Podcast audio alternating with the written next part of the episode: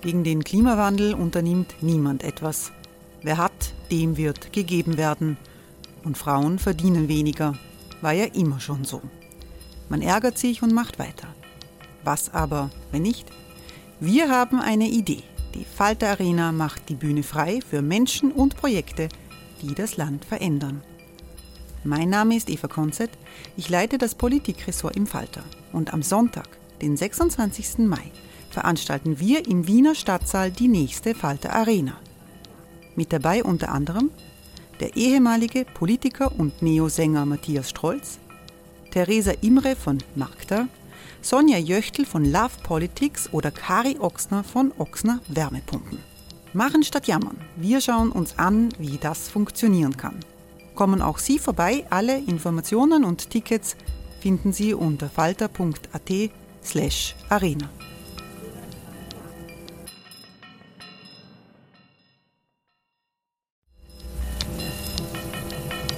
Falter-Podcasts werden durch Werbung unterstützt.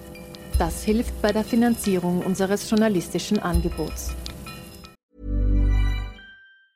Hey, I'm Ryan Reynolds. Recently, I asked Mint Mobile's legal team if big wireless companies are allowed to raise prices due to inflation. They said yes. And then when I asked if raising prices technically violates those onerous two-year contracts, they said, "What the f*** are you talking about? You insane Hollywood ass." So to recap, we're cutting the price of Mint Unlimited from $30 a month to just $15 a month. Give it a try at mintmobile.com slash switch. $45 up front for three months plus taxes and fees. Promoting for new customers for limited time. Unlimited more than 40 gigabytes per month. Slows. Full terms at mintmobile.com.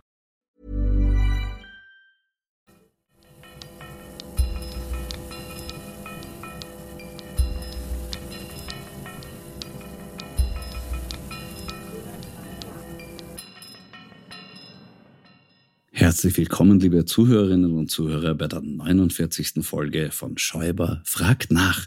Gleichzeitig auch die erste Folge der fünften Staffel dieses Podcasts, der nun zwölf Folgen lang wieder wöchentlich jeden Dienstag neu auf Sendung gehen wird. Und ganz neu ist dabei auch, dass er jetzt sogar auf einem eigenen Kanal läuft, den Sie, liebe Hörerinnen und Hörer, offensichtlich auch gefunden haben.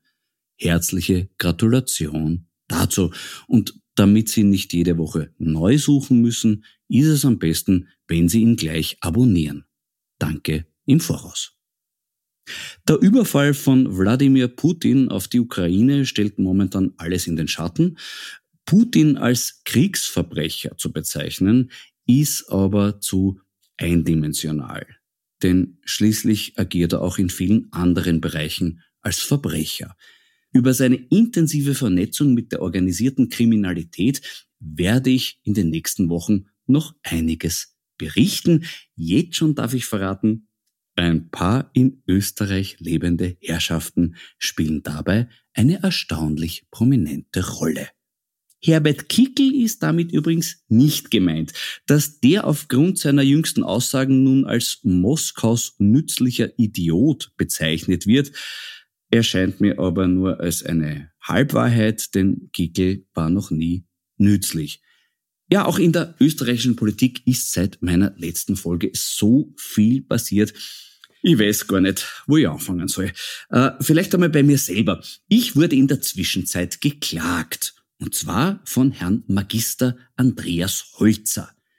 Der ist, wie ich diese Woche recherchieren konnte, Unternehmensberater.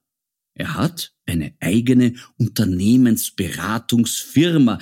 Welche Unternehmen er da berät, ist nicht bekannt, aber schon länger allgemein bekannt ist, dass er einen interessanten Zweitberuf hat. Holzer wurde von Karl Nehammer zum Direktor des Bundeskriminalamtes ernannt.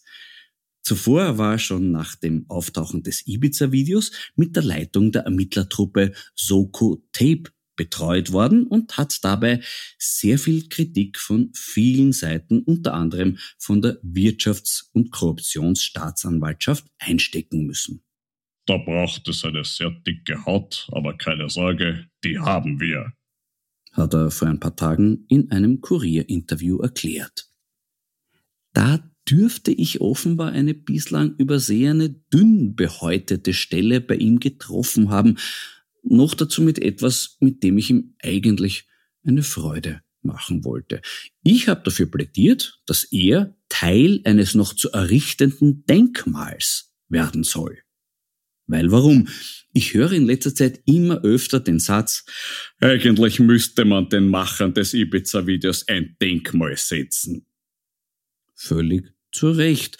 Die Vorstellung, dass ohne dieses Video moralische oder intellektuelle Talsohlen wie Herbert Kickel oder Beate Hartinger Klein sich als Minister in der Corona-Krise machtpolitisch verwirklicht hätten, oder Karin Kneißl jetzt Außenministerin wäre.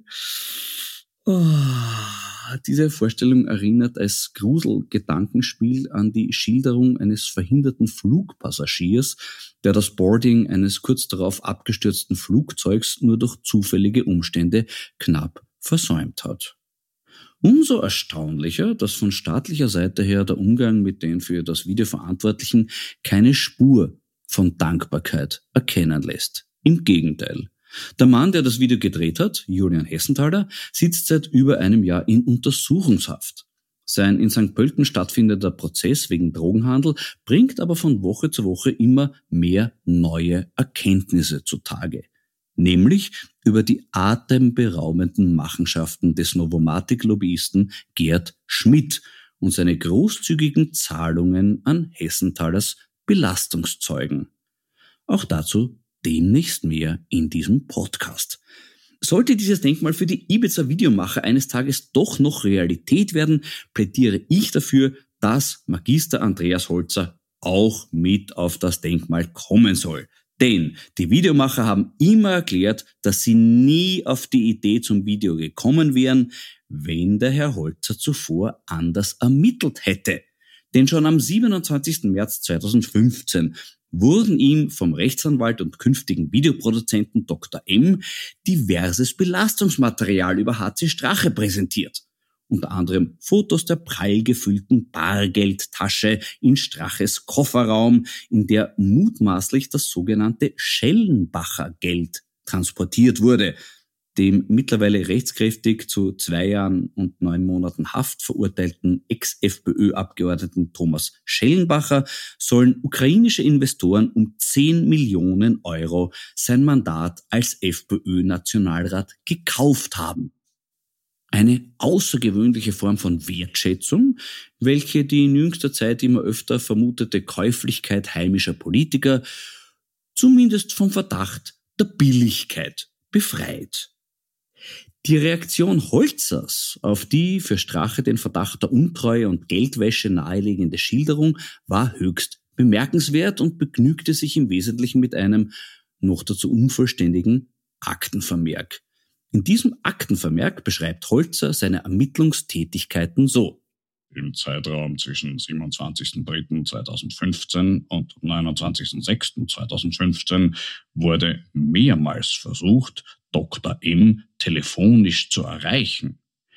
Dies gelang nicht, obwohl auf der Mobilbox mehrere Nachrichten mit dem Ersuchen um Rückrufe hinterlassen wurden.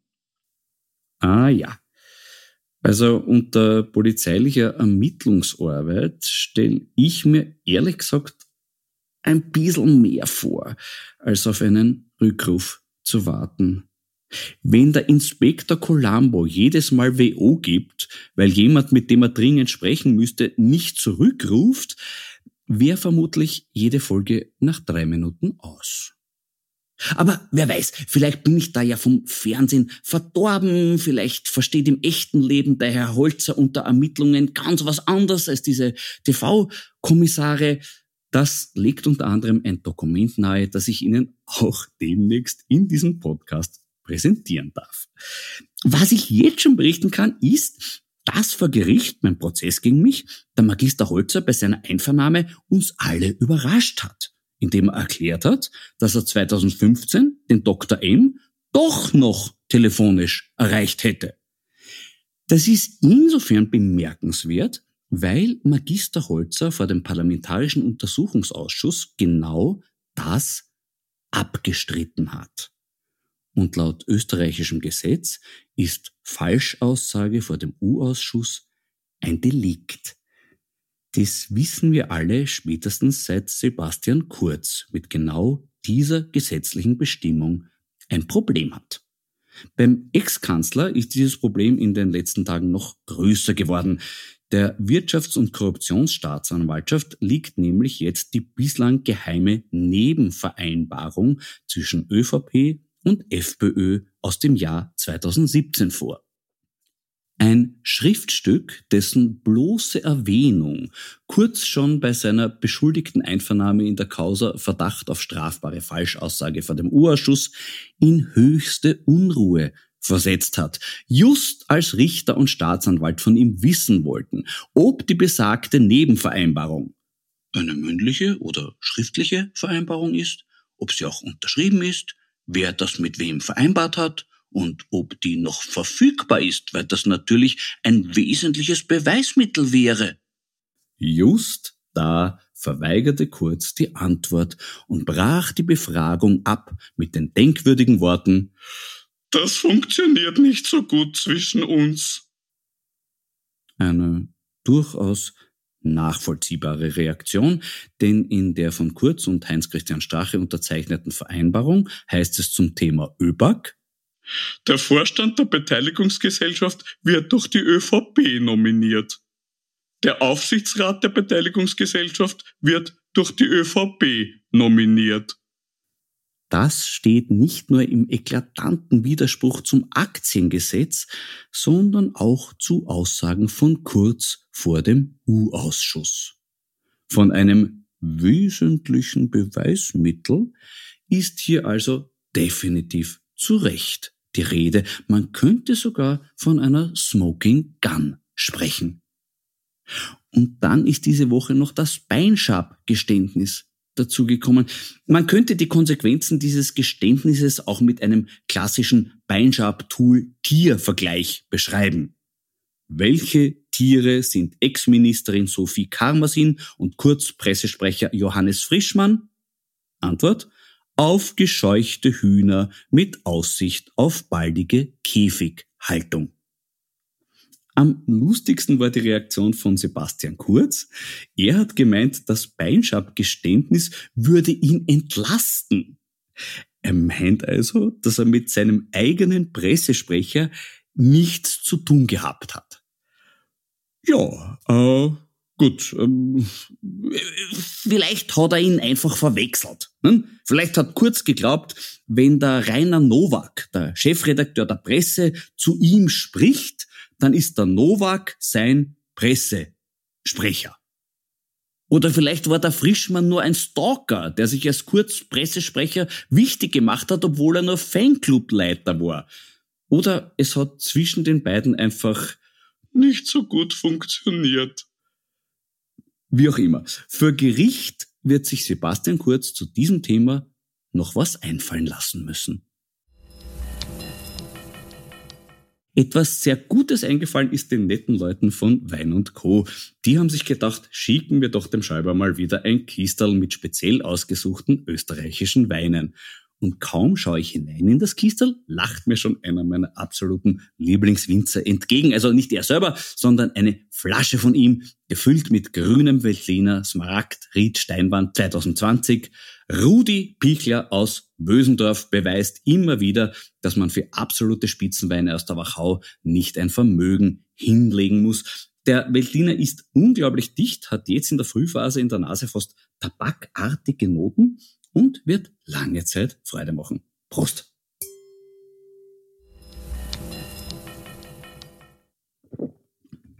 In dieser Woche geht's los mit dem ÖVP-Korruptionsuntersuchungsausschuss, der bis 15. Juli dauern soll, mich also in diesem Podcast des Öfteren beschäftigen wird. Diesbezüglich Ähnliches steht meinem heutigen Gesprächsgast bevor. Es ist die Fraktionsführerin der NEOS im U-Ausschuss, Steffi Crisper. Grüß dich, Steffi. Hallo Florian. In ein paar Tagen geht es los, der neue Parlamentarische Untersuchungsausschuss mit dem amtlichen Titel Untersuchungsausschuss betreffend Klärung von Korruptionsvorwürfen gegen ÖVP-Regierungsmitglieder. Was dürfen wir uns da erwarten? Nun, wir haben ja schon in den letzten Monaten sehr viel erfahren, äh, was zu diesem Thema passt. Und wir wollen diesen schon bekannten, aber auch uns aus den Akten entgegenspringenden Fällen von Machtmissbrauch durch die ÖVP nachgehen im Urausschuss. Aber was wir besonders uns erwarten als NEOS äh, und ich hoffe äh, auch alle Bürgerinnen und Bürger ist äh, Reformen in Richtung mehr Transparenz. Und wir wollen in Ruhe hier ein Thema des Machtmissbrauchs nach dem anderen durchgehen und auch gleich appellieren, dass Reformen umgesetzt werden, die in Zukunft derartige Spielchen verhindern. Mhm. Äh, heute gab es ein sehr interessantes Interview, nämlich vom Vorsitzenden des Ausschusses, von Wolfgang Sobotka. Der hat heute erklärt, wenn er es nicht machen würde, den Vorsitz, dann wäre das so wie 1933, die Ausschaltung des Parlaments. Ist das so? Nein, dieser Vergleich ist total unterirdisch und das müsste er als Historiker auch wissen. Äh, es ist jenseitig, derartige Vergleiche zu ziehen. In Wirklichkeit ist es einfach so, dass er für den Vorsitz mehr als ungeeignet und mehrfach befangen ist und ich wiederhole mich da schon seit mehr als einem Jahr, weil das Thema hatten wir schon im Ibiza-Untersuchungsausschuss. Es geht bei diesem aber insbesondere noch weniger, dass er Vorsitz führt, weil er teilweise selbst klar Beweisthemen verflochten ist, äh, weil er schließlich in der Zeit, die wir uns ansehen, auch Innenminister war. Und ich kann mir nicht vorstellen, dass er das wirklich bis zum Ende durchziehen kann, weil auch seine Idee, sich bei den Personen, wo er glaubt, dass er Thema werden könnte, wenn die im Urschuss befragt werden, ähm, dem Vorsitz fernzubleiben, äh, sich nicht durchziehen lässt. Und es hat ja auch der OLG-Präsident von Innsbruck in seinem Interview, in dem er auch klar vom System Pillercheck gesprochen hat, letzte Woche gesagt, bei einem Richter geht das ja auch nicht, dass der, wenn er bei manchen Zeugen befangen ist. Ich glaube, hier sind sich fast eh schon alle einig, außer der ÖVP und Sobotka selbst. Aber das zeigt ja auch, was für wichtige Arbeit er im Urausschuss leistet, dass er hier im Vorsitz sich festkrallt, weil er bewiesenermaßen im letzten Urausschuss hier die Aufklärung wahrlich torpediert hat von seinem Vorsitzsessel aus.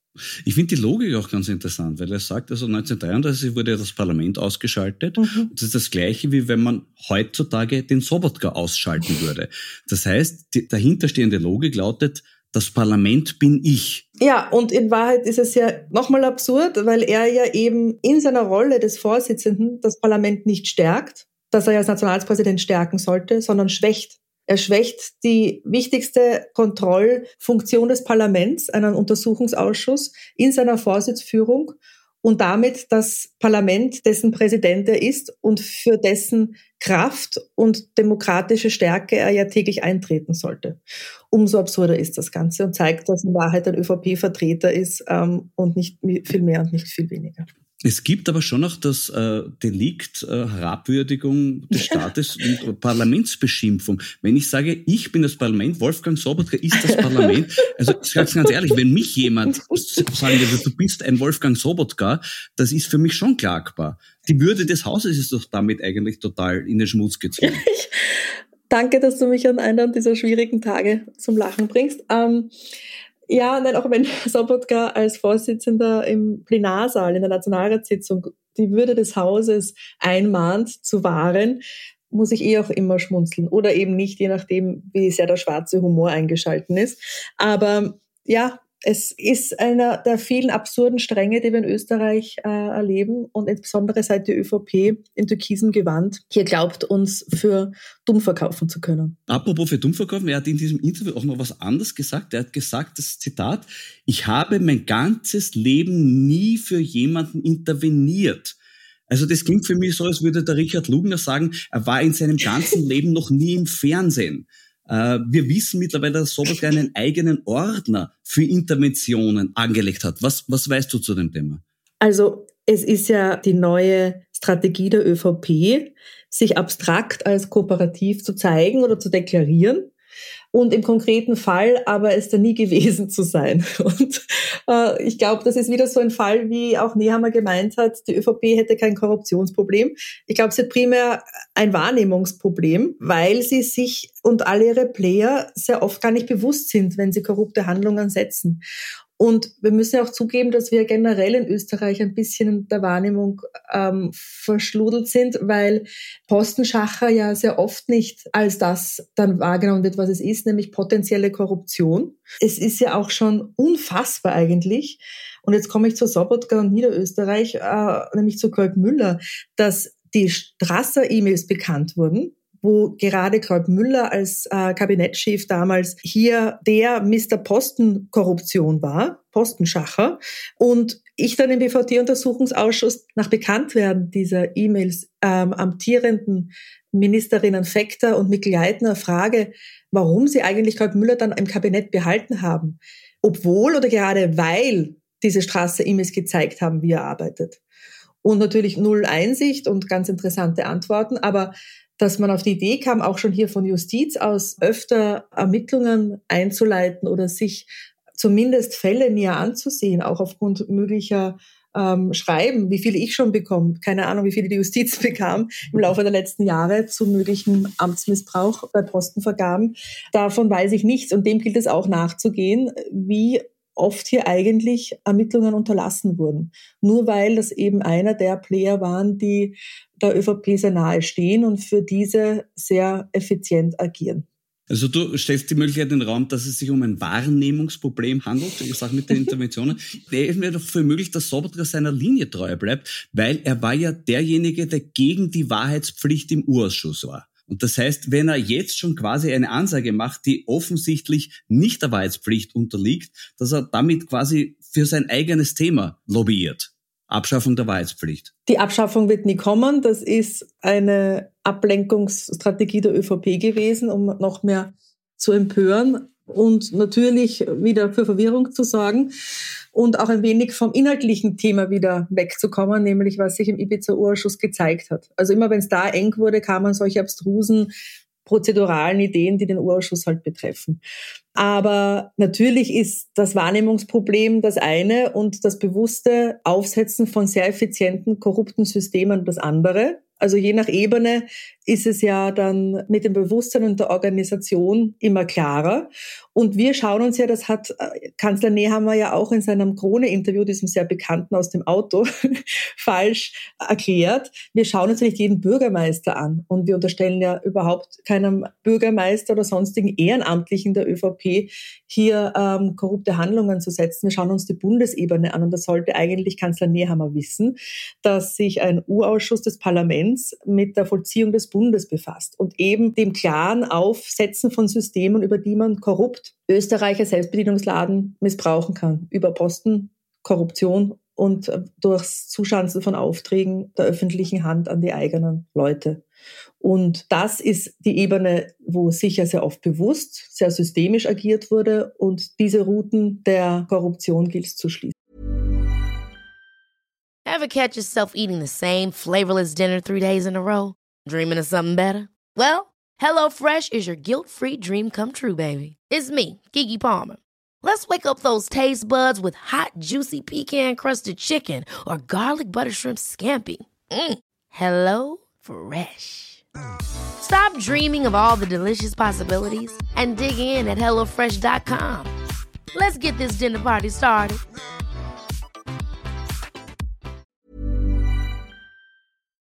Das heißt, die Interventionen beim Wolfgang Soboska werden sehr wohl ein Thema werden im Urschuss. Mhm. Auch äh, kann es sein, dass dieses Thema auch noch für den einen oder anderen Journalisten unangenehm wird. Ganz spontan fällt mir dabei aus der Chefredaktion des Kurier ein. Warum? Naja, das könnte ja sein, dass man da Interventionen findet, wo zum Beispiel formuliert jetzt irgendwas ein prominenter Journalist, der in einer Chefredaktion sitzt, damals gerade ein Problem hat, äh, vielleicht irgendwie äh, Privatleben Schiffbruch erlitten hat und dann sich an den Herrn Sobotka gewendet hat damit, mit dem Problem. Ja, das ist alles möglich. Ähm, und ich bin ja jetzt auch darüber informiert, dass schon sehr lange, das wissen wir jetzt mittlerweile alle, ähm, anscheinend Innenministerium beziehungsweise Staatsanwaltschaft Wien hier im Besitz der Kolb-Müller-Korrespondenzen waren. Und die Frage ist nicht nur, wie sehr haben Sie da reingeschaut und nichts gemacht, sondern auch, wie sehr wissen auch schon andere Kreise, was sich auf diesen Chats findet und wie sehr geht da die ÖVP daher jetzt schon in Verteidigungsposition.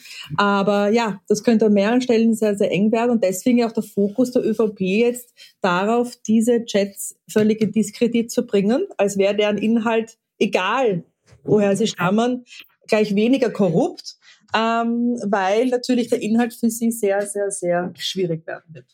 Auf der Parlaments-Homepage habe ich eine beunruhigende Information gelesen. Äh, Vorsitzende Stellvertreterin ist unter anderem Dagmar Belakovic. Ist der Urausschussvorsitz auch eine Art geschützte Werkstätte für psychosoziale Problemfälle? Das ist mir neu. Danke für diese Information, die ich jetzt mit einem Adjektiv noch nicht bewerten möchte. Aber äh, danke für diese Information. okay. Mhm. Na gut. Äh, Sie ist meine Sitznachbarin und demnach eine. Na, servus. Mhm. Was hast du jetzt okay. gesagt? Jetzt musst du es rausschneiden miteinander. Servus nein, nein, nein, du, nur Leibwand hat's keiner. Also ich weiß, dass Abgeordnete ein mitunter schwieriger Job ist und dass man wirklich bis an die äußersten Grenzen gehen muss manchmal und ja, Respekt, dass du das so gut verkraftest. äh, Steffi, zu Beginn kommt gleich einmal Bundeskanzler Nehammer. Der hat aber schon erklärt, dass die ÖVP kein Korruptionsproblem hat. Was kann er dann zum Thema des U-Ausschusses überhaupt beitragen? Ja, also erstens mal gilt das zu hinterfragen äh, und das werden wir Fall für Fall mit ihm machen, aber natürlich nur mit den Kausen, wo er eine persönliche Wahrnehmung hat. Es drängt natürlich auf, ihn als Kanzler zu fragen, was er generell auch an Reformbedarf sieht, aufgrund der Skandale der letzten Jahre innerhalb der türkisen Familie. Da er meint, es gibt kein Korruptionsproblem, werden wir wohl in die Tiefe gehen müssen. Und hier wird es nur gehen, mit den Fällen, wo er eben persönlich Wahrnehmungen hat. Und da gibt es auf jeden Fall die Tangente, dass man ihn zu den Fällen ähm, befragt, die unter ihm als Ex-Innenminister stattgefunden haben. Und auf jeden Fall wäre da für uns ein Schwerpunkt äh, wiederum Postenbesetzungen im BMI unter seiner Ägide als auch politische Einflussnahme auf Ermittlungen ähm, weil wir da wieder beim Ibiza-Komplex sind, sehr wohl was das Korruptionsverfahren als auch das Hessenthaler Verfahren betrifft. Könnte da die Tina Liebig-Oswald ein Thema werden? Sie ist während der Ermittlungen gegen Novomatic-Boss Professor Graf und Novomatic bei Nehammer im Kabinett gesessen und hat immerhin zwei Millionen Euro geschenkt bekommen vom Professor Graf. Äh, sie war schon Thema im letzten Urausschuss und wie du da richtig sagst, kam hier eh einiges heraus und ist bekannt.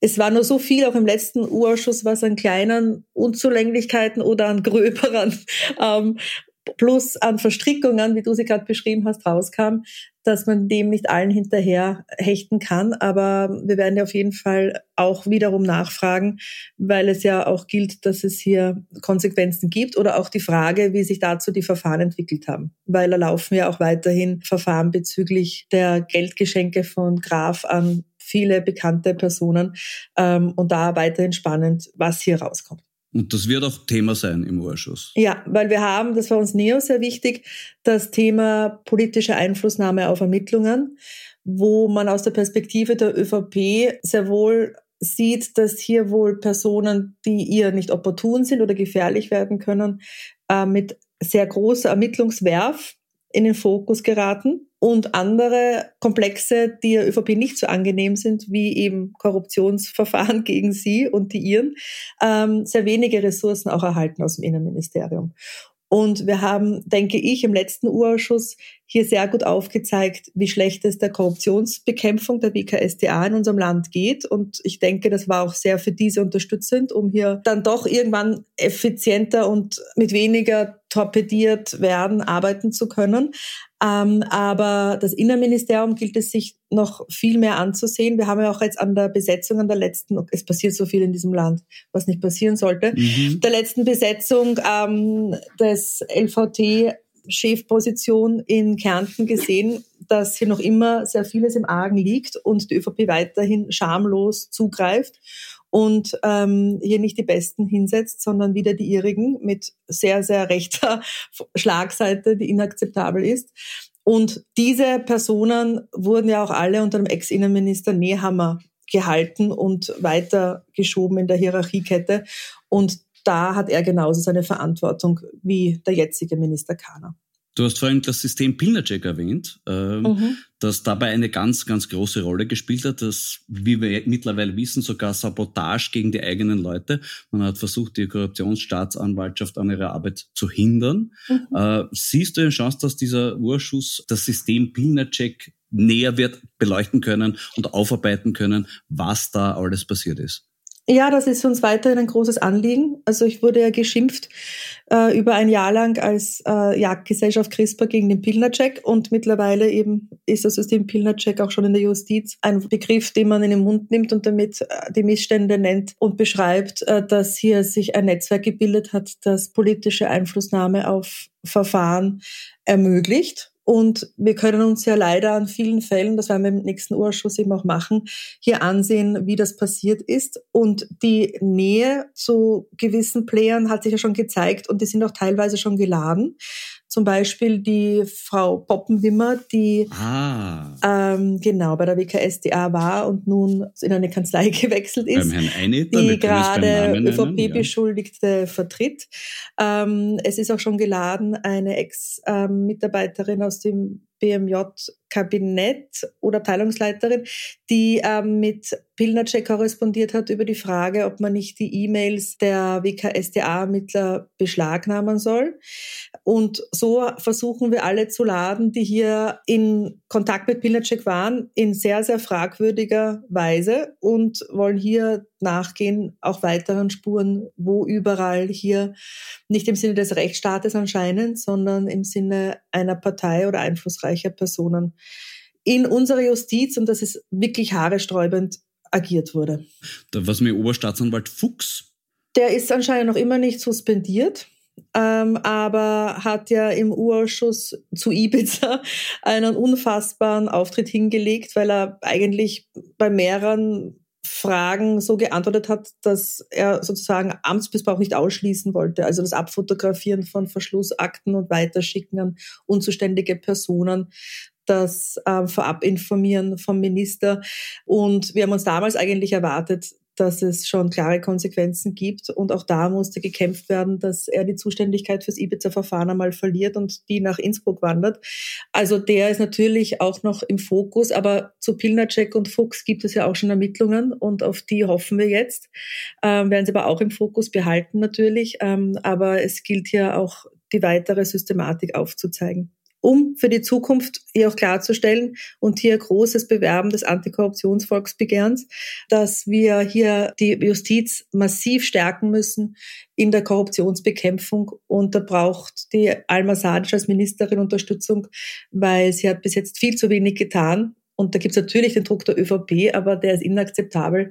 Und hier müssen wir als Bevölkerung auch aufbegehren. Ja, wie ist es überhaupt möglich, dass jemand wie der Fuchs noch im Amt ist? Ja, es ist mir ein Rätsel. Alma Sadic hat im U-Ausschuss befragt, ich habe sie sowohl zu Pilacek als auch Fuchs, die Chronologie der Verfehlungen abgefragt und immer, warum sie ihnen weiterhin vertraute. Und natürlich kann sie nicht nach Vertrauensfrage hochrangige Justizbeamte schassen, aber das Disziplinarrecht und das Recht zu suspendieren hätte man an manchen Stellen sehr wohl so auslegen müssen, meiner Meinung nach, dass hier klare Schritte von ihr gesetzt hätten werden können. Aber ich denke, da ist der Druck auf sie sehr hoch. Ich finde aber, dass es gerade deswegen ähm, ihre Pflicht wäre, keinem Druck nachzugeben, sondern sich vor ihre WKSDA zu stellen und unsere unabhängige Justiz und auch die personellen Konsequenzen für manche einflussreiche Menschen nicht zu scheuen. Also sie müsse einfach klarer agieren.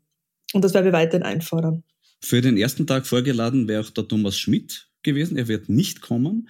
Äh, wie interpretierst du die Tatsache, dass er seinen Wohnsitz ins Ausland verlegt hat, äh, die Korruptionsstaatsanwaltschaft ihn aber nicht wegen Fluchtgefahr in Untersuchungshaft hat nehmen lassen? Ja, das ist jetzt ein spannendes Feld, das wir betreten, dass es ja anscheinend so lief, dass Sobotka meinte, Schmidt sei für den Urausschuss nicht erreichbar. Und dann hat er sich ja sofort zum Wort gemeldet über seinen Anwalt, dass er eh erreichbar ist. Eben, Entschuldige, denke, aber das hat der Sobotka gesagt. Ich meine, da hätten wir sich denken können, warum soll der Sobotka auf einmal etwas sagen, was stimmt? Ja, ja, also immer meine Einladung, wenn Herr Sobotka was sagt, gerne bei uns nachfragen, was die Fakten so hergeben. Mhm. Ähm, oder sonst bei wem, ähm, der nicht in seinem Dunstkreis der Wahrnehmung ist. Aber ja, und dann hat er sich ihm zu Wort gemeldet, dass er sehr wohl erreichbar ist, wahrscheinlich aus der Sorge, dass die Justiz sonst nervös wird wie du richtig sagst. Und da haben wir bei manchen jetzt, die wir laden, die auch Beschuldigte sind im brisanten Verfahren, dieses Spannungsfeld, dass die Justiz jeweils auch irritiert sein wird, wenn sie sich dem U-Ausschuss entziehen. Und dadurch hoffen wir sehr wohl, dass wir es schaffen, deswegen haben wir auch Schmid ganz am Anfang geladen, über mehrere Ladungen und Beugestrafen äh, ihn sehr wohl dazu zu bekommen, in den U-Ausschuss zu kommen, weil es, wie du richtig meinst, für ihn sonst auch heikel wird, gegenüber der WKSTA zu erklären, dass er für sie greifbar ist. Aber wir werden das in nächster Zeit beobachten, wie sich das entwickelt. Ihn auf jeden Fall natürlich nochmal laden, ähm, Beugestrafe verhängen und die schärfsten Maßnahmen, die der Urausschuss hat, äh, ihr merkt, dass die nicht so stark sind, setzen, ähm, dass er bis Ende des Ausschusses auf jeden Fall kommen muss. Der Sigi Wolf wäre auch geladen gewesen, gleich für mhm. den ersten Tag. Der will auch nicht kommen. Äh, bei dem ist der Korruptionsverdacht aber schon recht genau dokumentiert, oder? Ja, äh, und er wollte auch noch nicht kommen. Ich darf ja nie sagen, warum. Mhm. Vielleicht braucht ihn der Putin gerade. Das könnte natürlich sein. Der war immer ein sehr guter Freund mit ihm. Ja, also es könnte sein, dass er seinen Geschäften nachgehen muss, aber es könnten auch andere Gründe sein, nur wann immer diese nicht valide sind, ähm, gehen wir auch hier entsprechend unser Rechtsmittel auf die Barrikaden, weil wir dürfen uns als Ausschuss nicht papierteln lassen und es ist ganz, ganz wichtig. Deswegen haben wir auch am Anfang die geladen, die uns beim letzten Urausschuss von der Schippe gesprungen sind, ähm, dass wir als Parlament hier aufbegehren und unser Recht einfordern, dass die Personen kommen, die einfach verpflichtet sind, uns Aussagen zu liefern. Und da werden wir auch dranbleiben und deswegen jetzt schon die Ladung, damit wir dann alle weiteren Schritte setzen können. Seit dieser Woche kennen wir das Geständnis der ÖVP-Meinungsdesignerin Sabine Beinschab. Wie schätzt du das ein? Ähm, ich glaube, dass das nicht, wie dann der Herr Sebastian Kurz meinte, äh, ein Befreiungsschlag war, sondern es zeigt eigentlich, wenn nicht zu ihm den Connex, aber dann zu seinem nahen Umfeld. Und es ist nee, ja, Entschuldige, es kann schon sein, dass der Kurz seinen persönlichen Pressesprecher nicht gekannt hat. Das kann natürlich sein, aber wenn jedes professionelle kriminelle Netzwerk so arbeitet, dass natürlich die Zentralfiguren hier nicht direkt Kontakt haben, dann wird ein ähm, potenziell korruptes System ja auch so arbeiten. Und dementsprechend ist das nur ein Sachverhalt, den die Staatsanwaltschaft, nehme ich an, allzu gut kennt. Ähm, das heißt, wenn so nahe Personen hier der Kontakt sehr intensiv war, was wir jetzt annehmen können, dann kann man sich ja viel weniger rausreden, ähm, auch wenn man meint, ihn nicht zu kennen. Ich glaube, der wird sich genug Fotos finden, dass er ihn doch kannte, dass hier zu den zentralen Figuren auch ein Connex herzustellen ist. Und in Wahrheit zeigt es aber natürlich wieder das Geständnis und die Schwachstellen im politischen System auf. Und es gab ja auch die Tangente zur SPÖ. Äh, und das ist uns NEOS auch wichtig, egal wohin hier die Aufdeckung geht, weil ein paar Themen werden auch andere Parteien betreffen. Ähm, muss man da alles auf den Tisch legen. Und der Kanzler muss ja auch erklären, wenn er kommt, ähm, wie er das künftig verhindern möchte. Und zu dem Punkt muss er auch klar Stellung beziehen.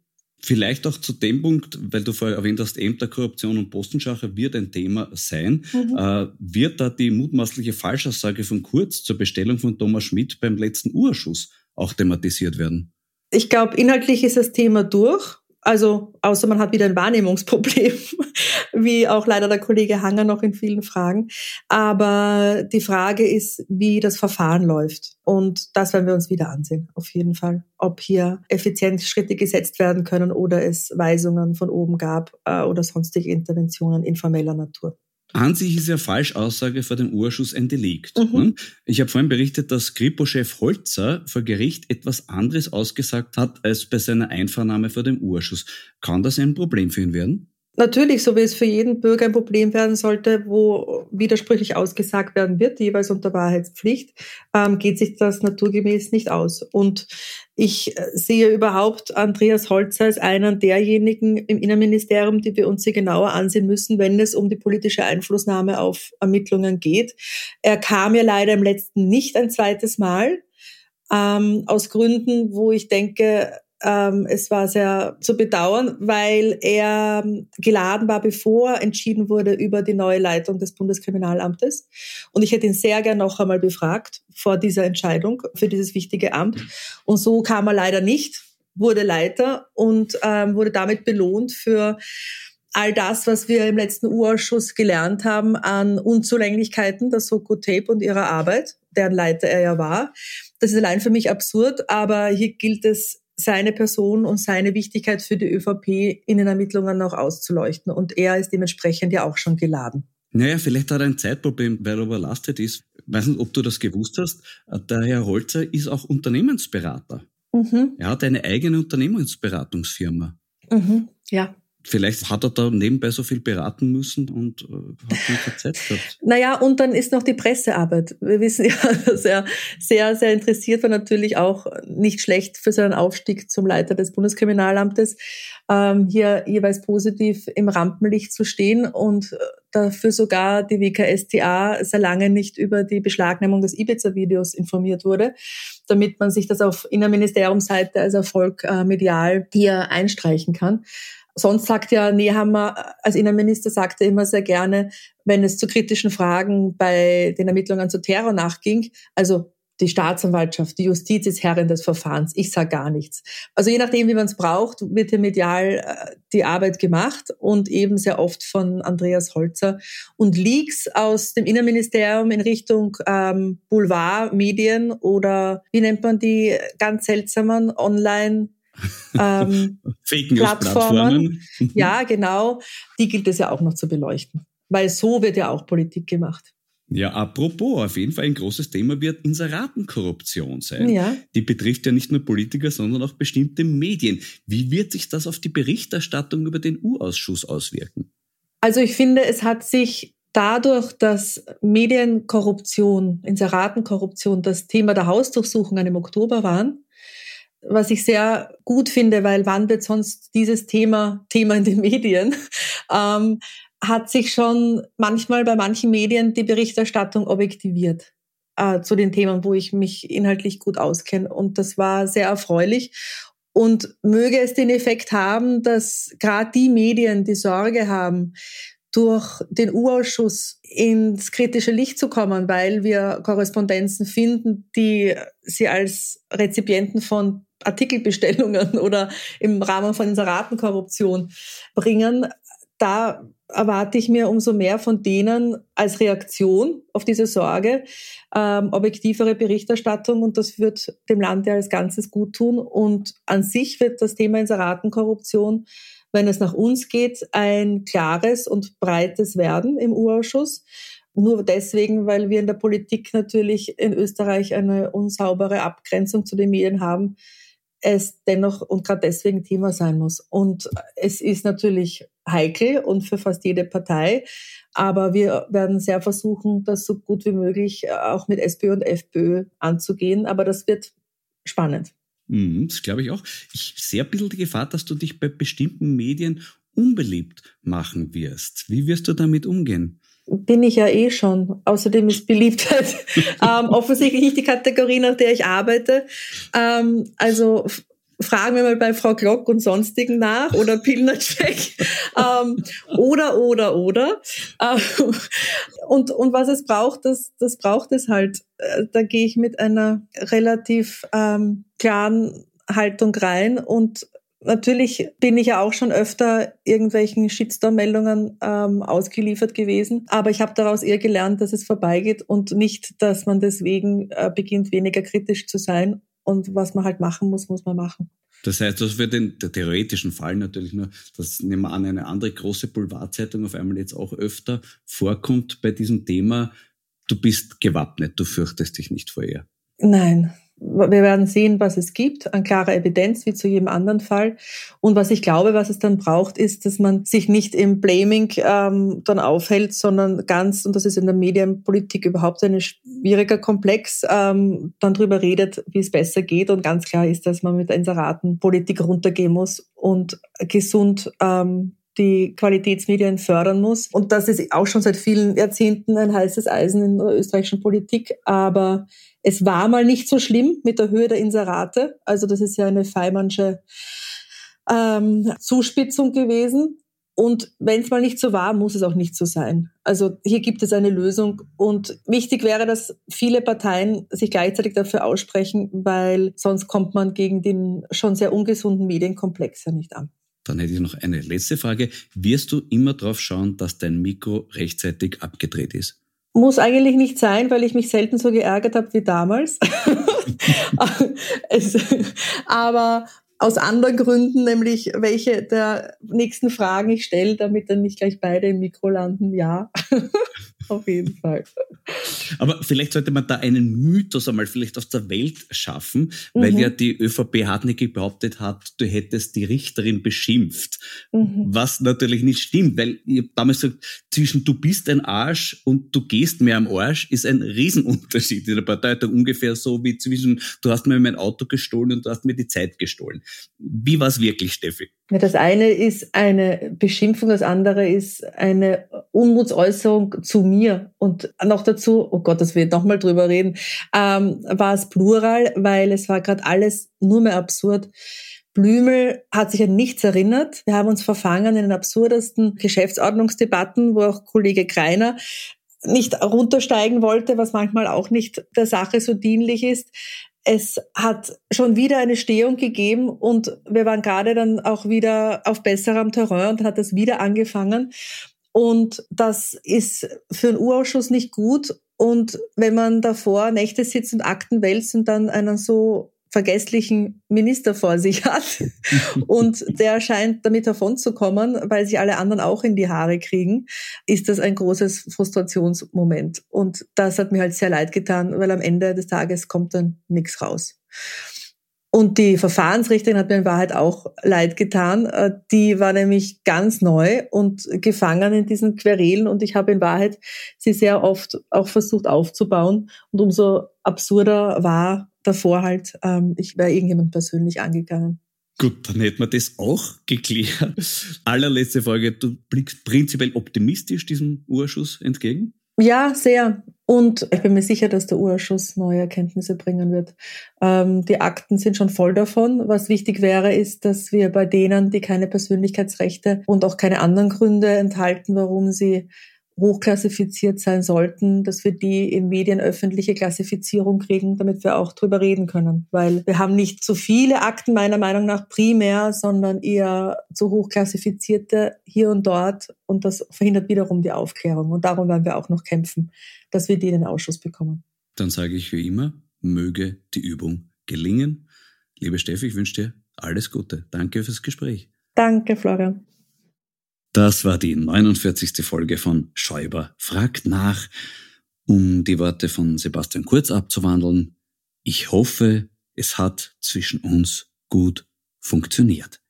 In der nächsten Woche werde ich mit dem Vertreter einer Zeitung sprechen, mit der es für unseren Ex-Bundeskanzler immer sehr gut funktioniert hat, nämlich mit dem Innenpolitikredakteur der Kronenzeitung Erich Vogel. Gut funktionieren sollte auch, dass Sie mich auch künftig auf meinem eigenen Schäuber fragt nach Kanal hören können. So wie heute. Ich sage danke fürs Zuhören und natürlich gilt weiterhin, bleiben Sie aufmerksam. Ihr Florian Schäuber.